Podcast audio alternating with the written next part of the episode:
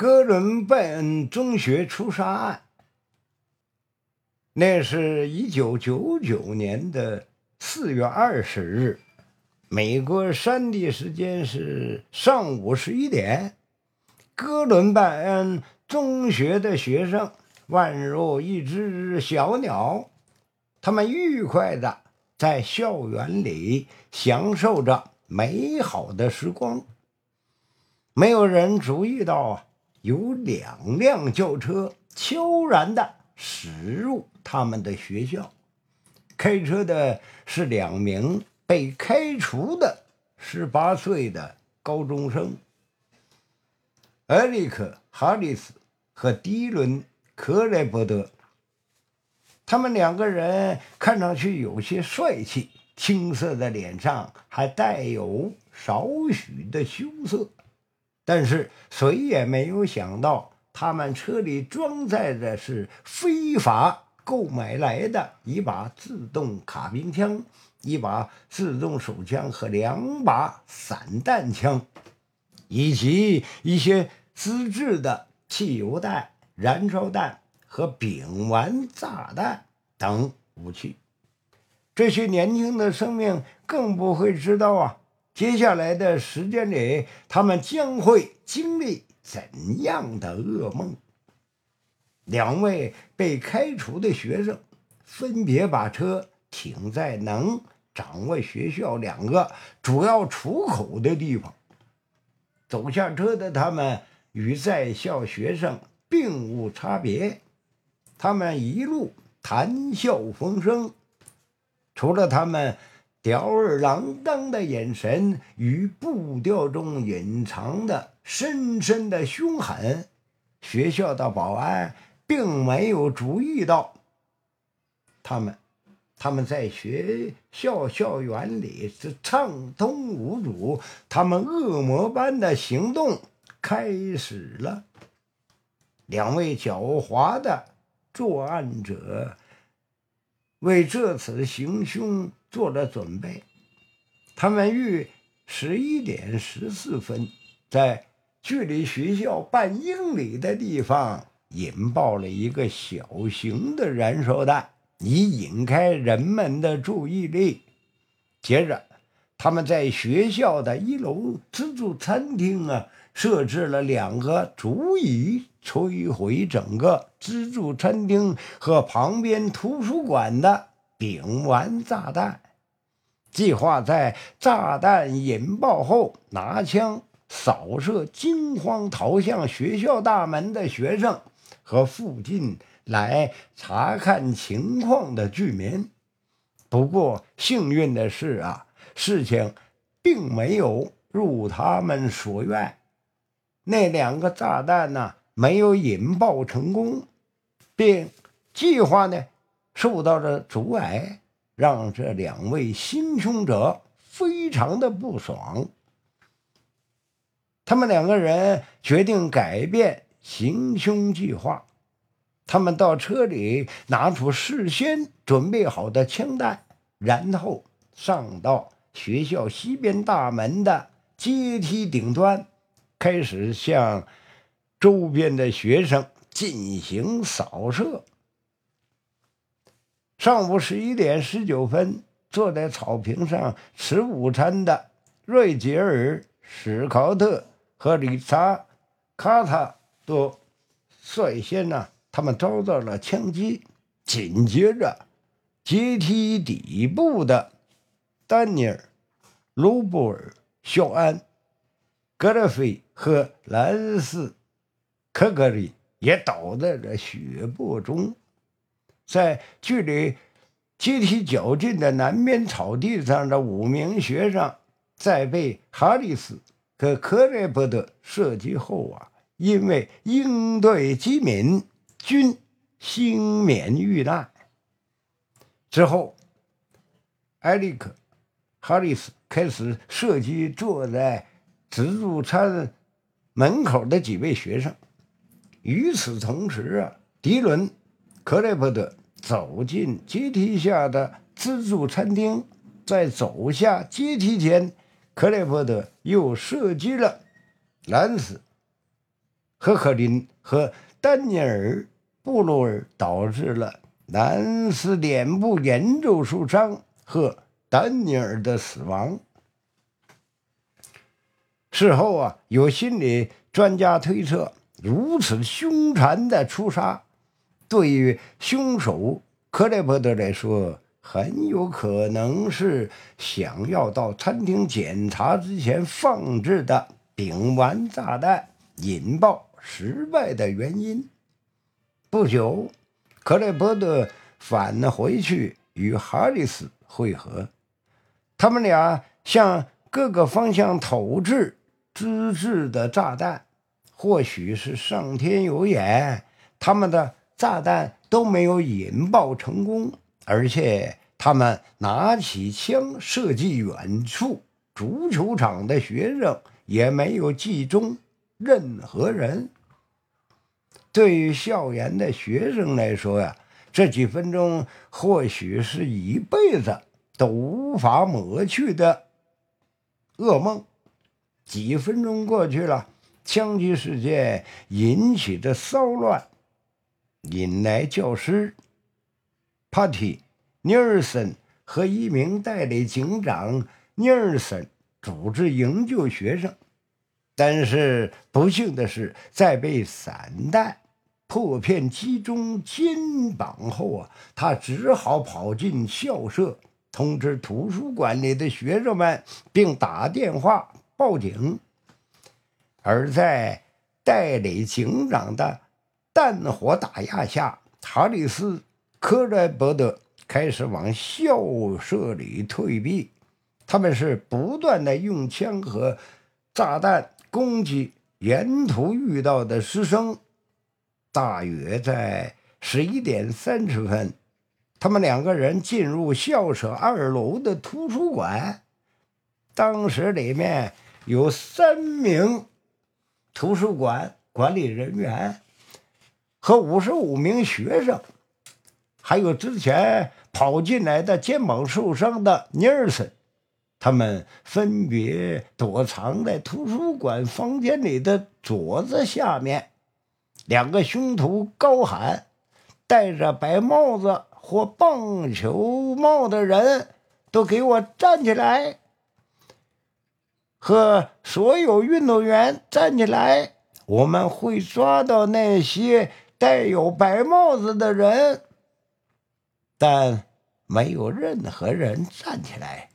接着，他们好像很潇洒地说：“很好，那我开始射人了。”看着瑟瑟发抖的同学与老师，两个杀红眼的凶徒开始在。图书馆里一排排的搜寻并残忍射杀所找到的人。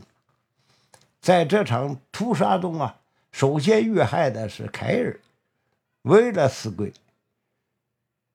克雷伯德用枪近距离击中了他的头部和背部，接着又是克雷伯德用散弹枪击伤了。丹尼尔、斯蒂普林顿、马凯、霍尔和派瑞克、爱尔兰，而与此同时啊，疯狂的哈里斯也没有闲着，他用散弹枪射伤了卡西、卢西格，并射杀杀了躲在电脑桌下的史蒂文·科诺。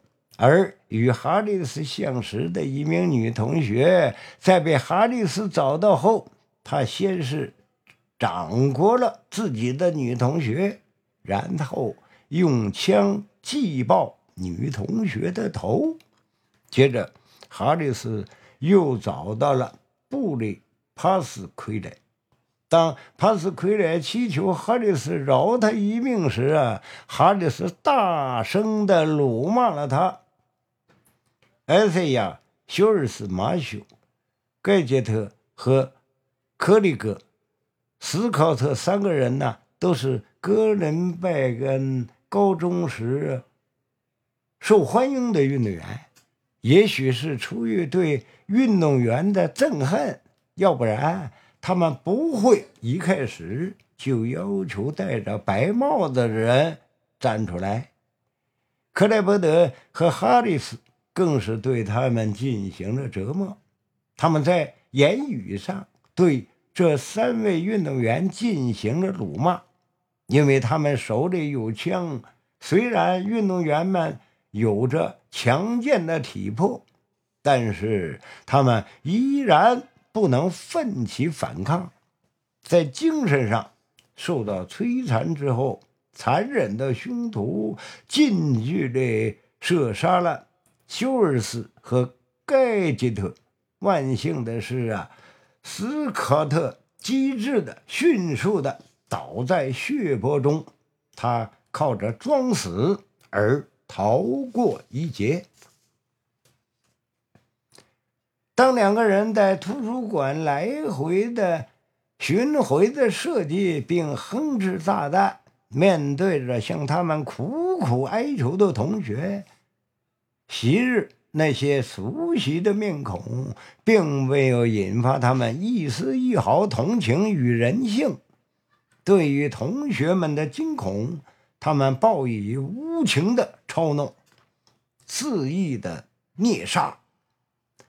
当克雷伯德同学萨维奇问他们在做什么时，克雷伯德轻松地说：“只是杀杀人而已。”上午十一点四十分，两个人开始抱怨用枪杀人已经不能感觉兴奋了。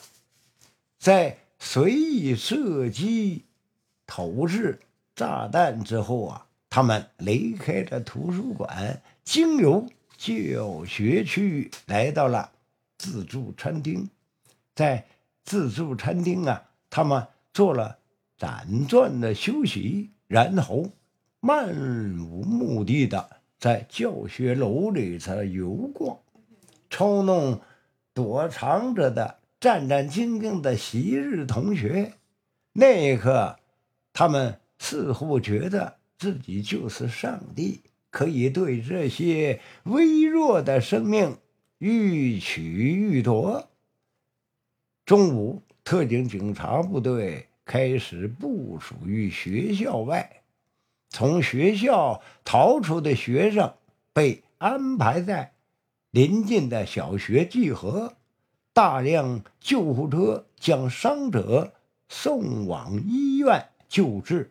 大概是十二点二十分以后啊，枪战停止了。从第一个爆炸声到枪声的消失，这场屠杀竟然持续了。一个小时有余，特种部队进入学校进行地毯式搜索。不久，埃里克·哈里斯和迪伦·克雷伯德的尸体被发现在图书馆靠窗的一个桌子旁。他们死于了自杀，没有留给悲愤的人们审判他们的机会。当凶手的尸体找到之后啊，几支特警小组开始清查学校的各个角落。他们疏散了所有学生和教职员工，并清除凶徒留下的所有爆炸物。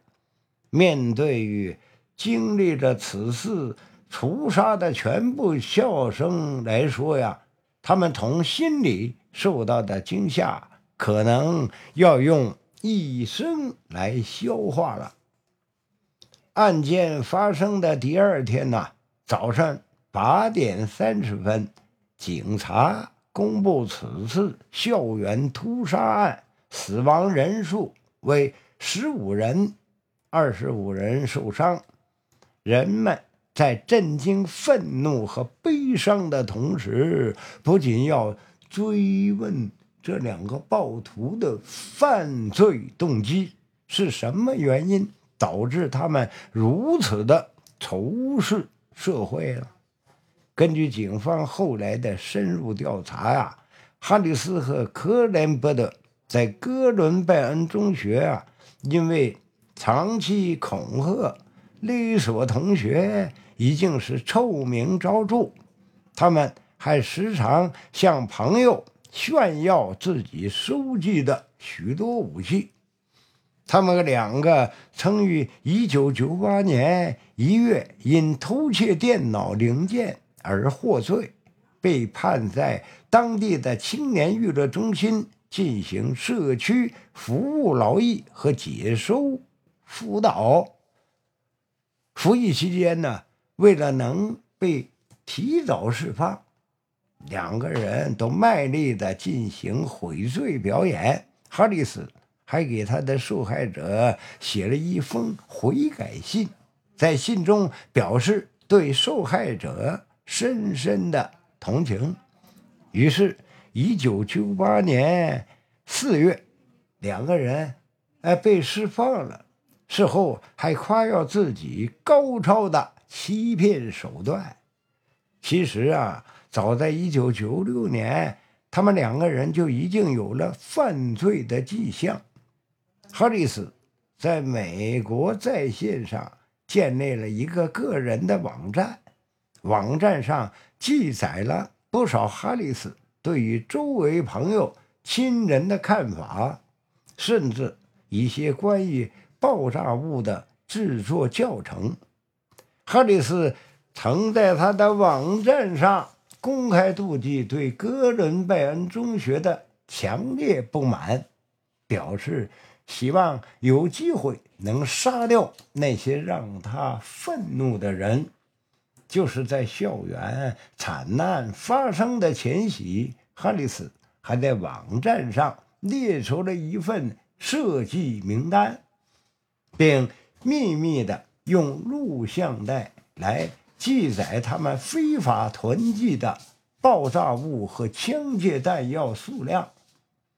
在最后一段录像中，俩人都向家人道歉，透露出他们马上就要成为载入史册的罪人了。